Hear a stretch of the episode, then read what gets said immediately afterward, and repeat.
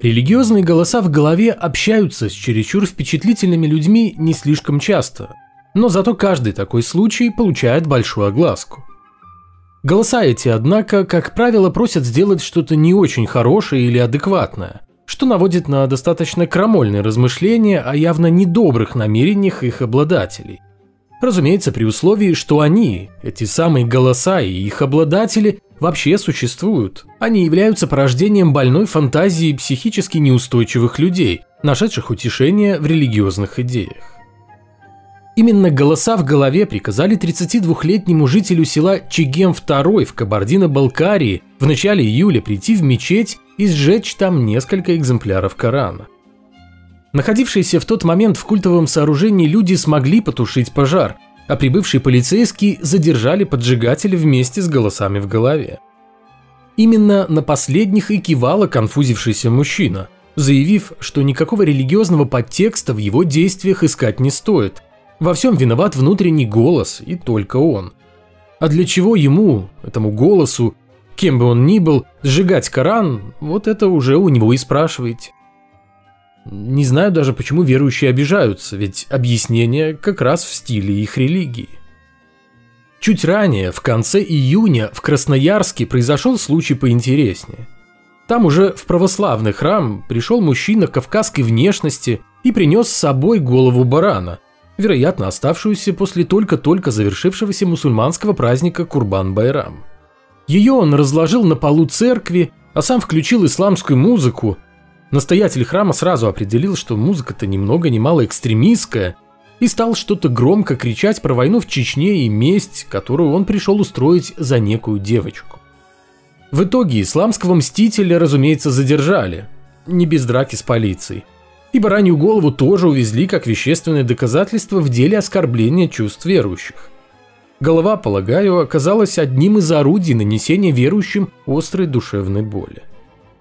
Не все спокойно и в Ульяновске, где также осквернили Коран. Сделал это 28-летний египтянин, который на пешеходном мосту облил священную книгу мусульман алкоголем, растоптал и выбросил в реку, сняв все это действо на видео.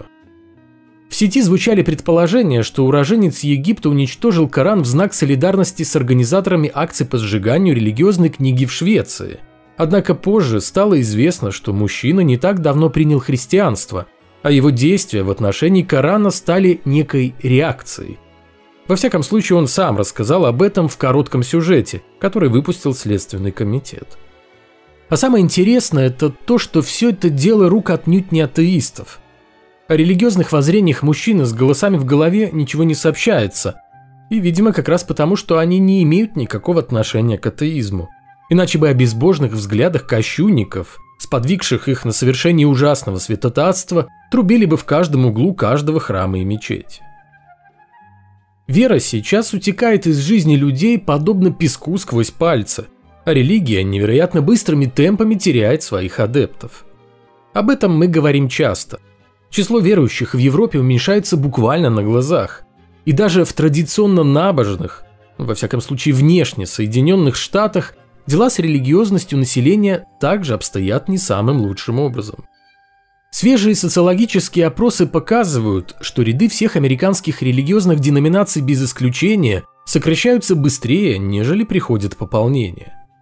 Те, кто уходит из организованной религии, либо какое-то время кочуют по конкурирующим духовным структурам, либо медленно, но верно пополняют ряды тех, кто, отвечая на вопросы социологов, причисляет себя к группе не относящихся ни к какой религии.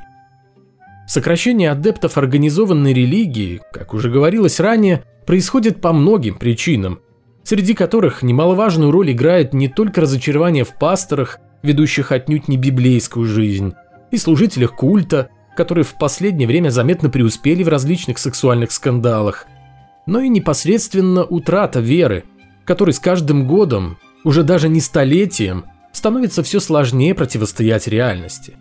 А последняя, беспощадно и не глядя ни на какие чувства верующих, одаривает богомольцев хлесткими пощечинами каждый раз, когда религия пытается пользоваться своими безнадежно устаревшими догмами.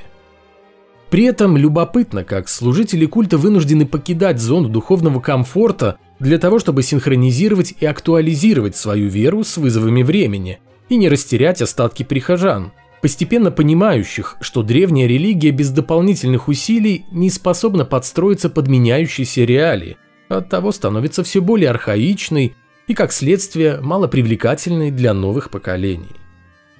В конце июня в лютеранском храме города Эдина, штат Миннесота, пастором женщины был торжественно зачитан символ веры для ЛГБТ-прихожан, а Бог был объявлен небинарной личностью, то есть не мужчиной и не женщиной. В новом символе веры говорится о вере в радужный дух, который расщепляет наш облик одного белого луча и преломляет его в радугу дивного разнообразия. Самого Бога лютеранская община упоминает в суе исключительно во множественном числе и считает, что у Иисуса Христа, называвшего всех людей родными детьми Божьими, было два отца. Итак, долгое время Бог был мужчиной. Не так давно в духовной среде зашептались о том, что говорить «Отче наш» значит нарушать права женщин. И пошел слух, что Всевышний на самом деле не он, а она – Затем сказали, что нет, Бог в действительности оно, чтобы никому не было обидно. Теперь утверждают, что Всевышний не тот, ни другой, ни третий, и вообще он во множественном числе. Что дальше? А дальше самым логичным было бы наконец-то признать, что никакого бога не существует. Да, поначалу от такой мысли многим будет неспокойно на душе или вообще нехорошо, но со временем это пройдет. Зато сколько проблем разом способно снять одно это простое утверждение. Любители острых духовных ощущений по привычке могут даже принять его на веру, хотя при желании любой может получить, что называется, на руки, доказательство отсутствия библейского и вообще какого-либо бога. Для этого достаточно хотя бы раз в жизни воспользоваться содержимым черепной коробки. Этой невероятно сложной и затратной с точки зрения потребления ресурсов человеческого организма но при этом невероятно полезной вещью. В России по-настоящему верующих тоже немного. Про 1-2% воцерковленных против 80% тех, кто называет себя верующими просто по привычке, думаю, не стоит лишний раз повторяться. И в странах СНГ религия, как кажется, все еще жива лишь потому, что государство пытается поддерживать ее жизнедеятельность и видимость массовой религиозности путем материальной поддержки религиозных организаций. Открыто, завуалированно или вовсе тайно. Деньги здесь текут рекой, без которой любой бог загнулся бы еще раньше, чем о нем забыл бы последний верующий. В Ярославской области любезно согласились оплатить из казны создание подсветки для 11 храмов и прочих религиозных зданий, чтобы в ночное время лучше видеть духовность. Цена вопроса какие-то более чем скромные в сравнении с другими тратящимися государством на религию суммами 79 миллионов рублей. Лес рубят, духовность летит. Причем в буквальном смысле. Потому что в Ленинградской области местный филиал РПЦ может обзавестись двумя участками леса под Гатчиной общей площадью почти 214 гектаров.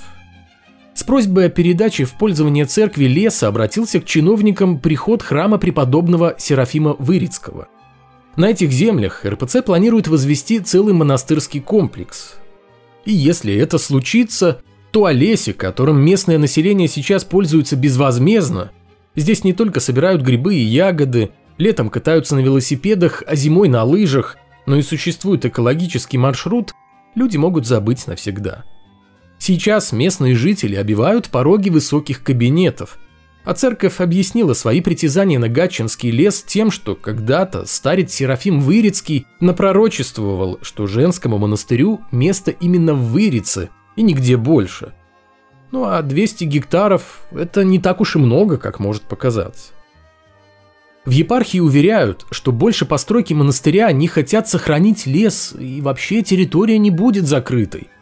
Но в такие речи, признаться, верится с большим трудом. А власти Бурятии решили выделить деньги на благоустройство культовых сооружений, не только буддийских, но и православных.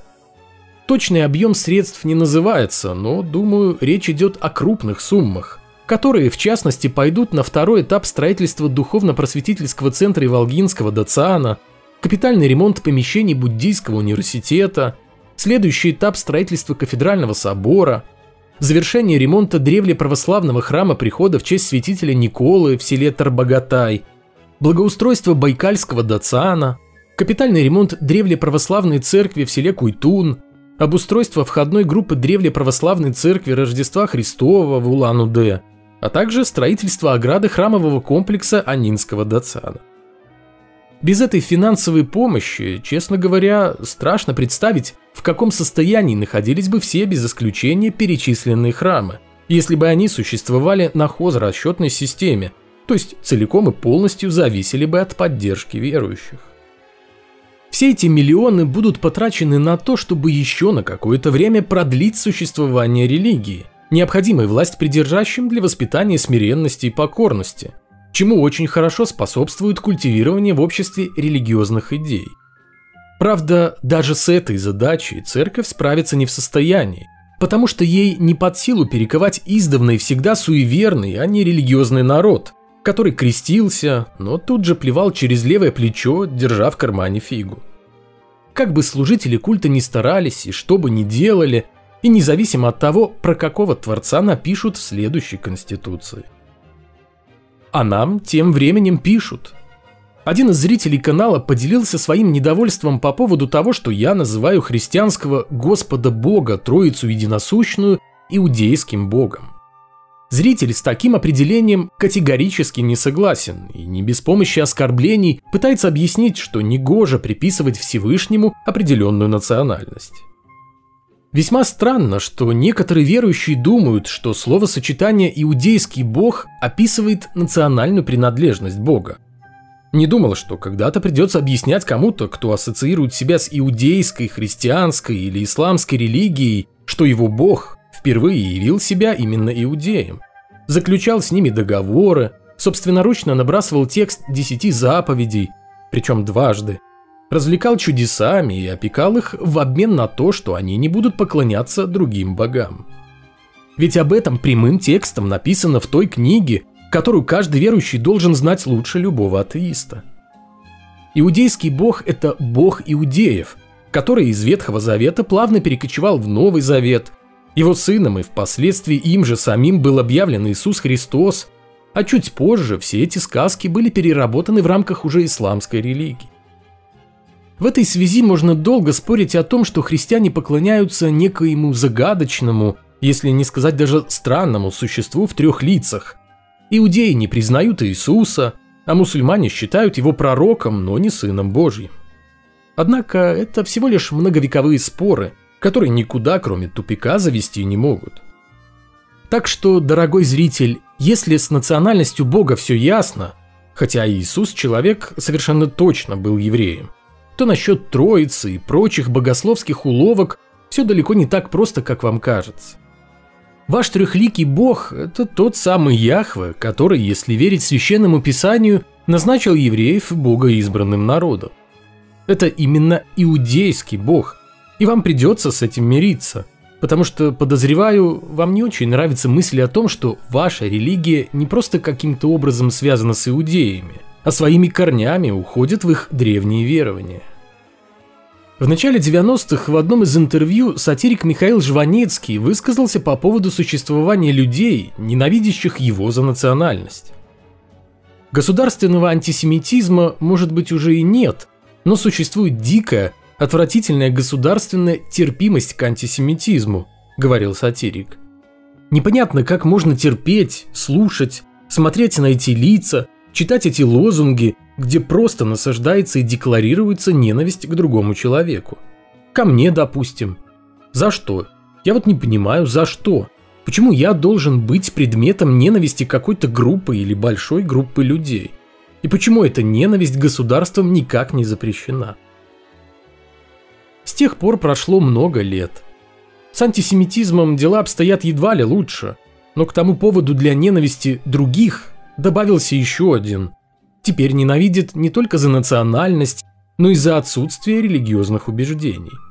Причем государство к этой ненависти так же терпимо, как в свое время было терпимо к антисемитизму.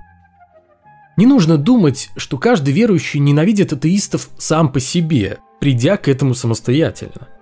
Все это они слышат в проповедях служителей культа по воскресеньям, в беседах с ними же в еще более интимной обстановке на собраниях общин, читают в книгах, которые пишут те же самые пастыри и которые свободно продаются в церковных лавках и при храмовых ларьках за строго фиксированные пожертвования.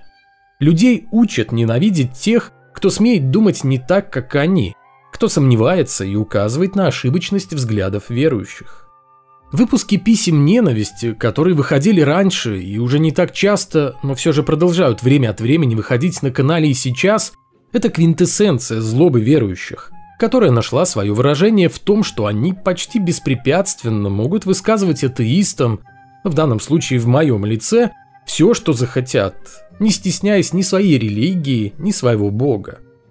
При этом они думают, что атеисты сражаются с богом, но если такового нет, то для чего все это? К чему столько видео о том, чего на самом деле не существует? С вопросом о существовании Бога как раз таки все давно и максимально ясно. Настолько, что современные попытки теологов выдумать какие-то новые доказательства реальности Творца взамен безнадежно устаревших и неубедительных, старых, с легкостью перекрывают любую юмористическую передачу. Однако есть люди, которые продолжают, несмотря ни на что, строить свою жизнь на недоказанном утверждении о реальности Бога, при этом делая все возможное для того, чтобы жизни и других людей, вопреки их воле, были тесно связаны с сомнительными религиозными концепциями. Именно об этом, а не о Боге или богах, я рассказываю в своих видео.